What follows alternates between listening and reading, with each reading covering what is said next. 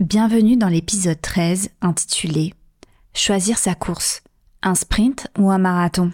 Je suis Sarah, j'ai la trentaine et j'ai créé ce podcast pour faire face à tout ce qu'on peut ressentir à partir du moment où on apprend la maladie d'une personne que l'on aime plus que tout au monde.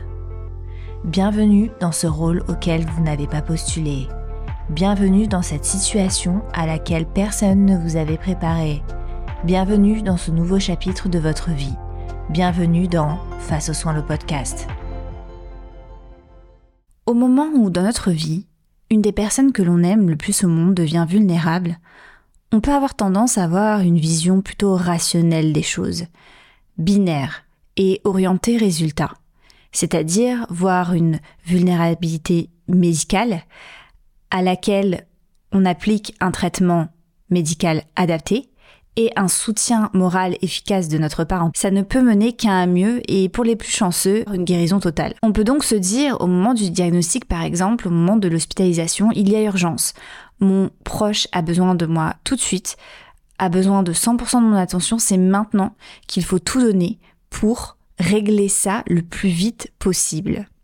Je mets cette expression entre guillemets. Finalement, c'est un peu comme essayer de courir un sprint, c'est-à-dire le plus rapidement possible sur une courte distance et pendant une période où son seul objectif, bah, c'est cette course-là. C'est ce combat entre guillemets encore une fois là. Et ce qui est intéressant avec le sprint, c'est qu'il est attaché au principe d'anaérobie, c'est-à-dire qu'il fait appel à des efforts qui ne dépendent pas principalement de l'oxygénation pour la production d'énergie. C'est-à-dire qu'il ne dépend pas principalement d'actions régulières fournies à un certain intervalle, mais de sources d'énergie qui sont immédiatement utilisables, mais aussi rapidement épuisable. Étant donné que, en principe, en théorie, l'effort se fait sur une courte période, cela ne pose a priori pas de souci.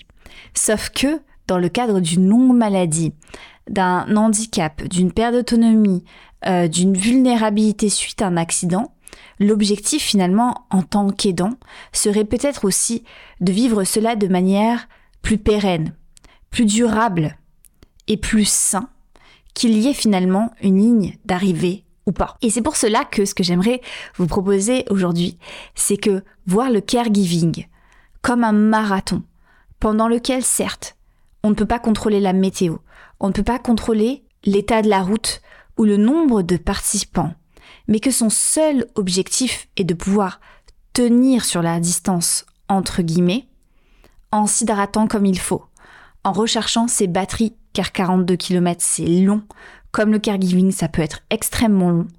Cela peut aussi changer sa façon de voir les choses et surtout, cher caregiver, sa façon de se traiter en tant qu'athlète, en tant que coureur, en tant qu'aidant et en tant qu'être humain. Et d'ailleurs, ce qui est très intéressant, avec le marathon, c'est que l'un de ses principes, c'est justement l'aérobie, qui est le contraire de l'anaérobie, principe que j'ai exposé plus tôt quand j'expliquais l'image avec le sprint. Donc l'un des principes du marathon, c'est l'aérobie, qui lui fait appel à des efforts qui dépendent de l'oxygénation pour la production d'énergie sur une période prolongée, c'est-à-dire qui dépendent d'un acte de prise d'air régulier et à une certaine fréquence, c'est-à-dire entreprendre des actions régulières pour maintenir son endurance et sa capacité à continuer, comme le ravitaillement, l'hydratation et surtout la respiration dans le cadre d'un athlète. Et en fait, c'est un petit peu comme la mise en place d'une routine de santé mentale pour vous en tant que caregiver d'une routine d'endurance et c'est ce qu'on a largement abordé avec euh, le live que j'ai organisé avec mon ami Nikki qui est caregiver advocate et qui est speaker. Et pendant ce live, on a discuté de la façon dont on pouvait vivre le fait de s'occuper de quelqu'un que l'on aime et qui est vulnérable. Et ce qui a été mis en exergue, et notamment par une personne qui est intervenue pendant le live dans la boîte à questions, qui nous a expliqué que elle prenait soin de son fils, mais que s'il ne mangeait pas, elle n'arrivait pas à manger. S'il ne dormait pas, elle n'arrivait pas à dormir. Et que même si elle avait envie d'aller prendre du temps pour elle, pour aller faire une pédicure ou une manucure, elle se sentait tellement coupable en fait de laisser son fils comme ça qui n'allait pas mieux que ça la plongeait dans un cercle vicieux de mal-être et de culpabilité. Et c'est pour ça que, au-delà de l'image du marathonien, en tant qu'aidant, c'est extrêmement difficile de bien se traiter. Et l'intervention de cette jeune femme nous a rappelé les raisons finalement aussi de, cette difficulté par rapport à ce traitement envers soi-même. Donc j'ai identifié plusieurs raisons. La première, bien évidemment, c'est la culpabilité. Se dire, pourquoi moi, j'essaierai d'entretenir une espèce d'endurance, j'essaierai d'entretenir un espèce de bien-être, alors que mon proche ne va pas bien? Eh bien, je peux vous dire qu'en tant qu'aidant principal, vous êtes une des principales et peut-être pour certains une des seules sources d'énergie et de bien-être pour votre proche. Vous êtes son rayon de soleil qui le réchauffe dans cette épreuve glaciale et venteuse que peuvent être les soins médicaux. Et cultiver votre lumière, c'est pour mieux la transmettre à la personne que vous aimez et qui en a tellement besoin. Et justement, c'est ce qu'appelle le chercheur en psychologie sociale Christophe Hague la contagion émotionnelle, c'est-à-dire le phénomène où les gens absorbent et reflètent les émotions des autres autour d'eux, souvent de manière inconsciente. Utilisez par exemple l'occasion de la venue d'une infirmière ou d'une personne en qui vous avez confiance pour vous occuper de votre proche, pour mettre en place votre propre routine, votre propre bulle de répit, ça peut être un bon moyen aussi de hacker votre esprit et votre culpabilité en vous disant là de toute manière il n'y a pas besoin de culpabiliser parce que mon proche il est entre de bonnes mains pendant une heure, peut-être que ce sera tous les jours pendant une heure puisque l'infirmière vient tous les jours chez vous à cette heure précise et que vous ça vous permet de respirer, de recharger vos batteries pour mieux repartir.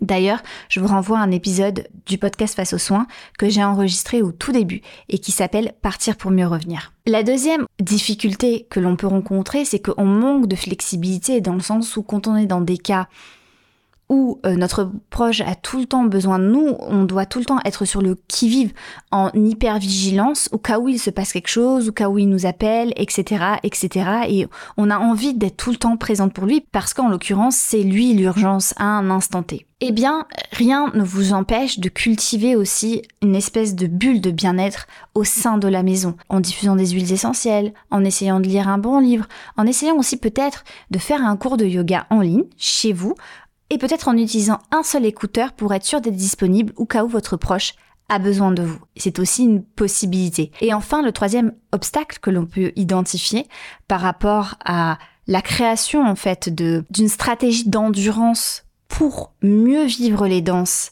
et que ces bienfaits se répercutent sur notre foyer, c'est aussi le caractère d'urgence.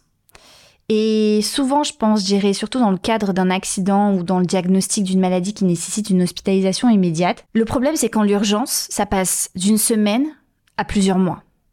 Quand l'urgence, de plusieurs mois, elle devient plusieurs années. Et c'est là où finalement le caractère même de l'urgence, qui est censé être sur une courte période à l'image du sprint qu'on a décrit au début de l'épisode, finalement, ça dure plusieurs années, ça se transforme en marathon et que, en tant qu'aidant principal, on se rend bien compte qu'une épreuve comme celle-ci, qui à la base peut-être était une urgence, peut transformer complètement une famille. Et que, en tant qu'aidant principal, vous êtes encore plus le pilier de ce foyer qui est en train de se transformer. Et que, étant donné que l'urgence, ce n'est pas vous, si ce n'est pas vous qui mettez en place euh, les petits checkpoints sur comment vous allez, sur comment est-ce que vous vous sentez sur le long terme, sur comment vous pouvez maintenir en fait cette capacité émotionnelle et cette capacité euh, mentale pour absorber ce qu'il y a absorbé, en fait, personne ne le fera à votre place malheureusement. Parce que effectivement, l'urgence, dans le cadre familial, ce n'est pas vous. Par contre, vous pouvez aussi devenir votre propre urgence. Ça ne veut pas dire qu'elle remplace l'urgence de votre proche, c'est juste qu'il y en a une autre. Et que peut-être qu'une urgence peut être alternée avec une autre urgence. Je vous ai mis à disposition sur ma chaîne YouTube Face aux soins une méditation que j'ai écrite avec le cœur qui s'appelle le retour à soi après le don de soi.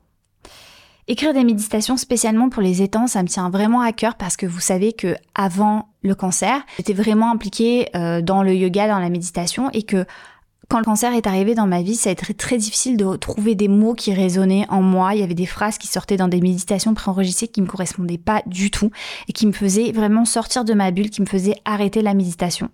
Et c'est pour ça qu'en fait, recréer des méditations avec des mots qui pour moi résonnent pour les aidants, qui résonnent pour les gens qui prennent soin d'eux. Ça me tient particulièrement à cœur.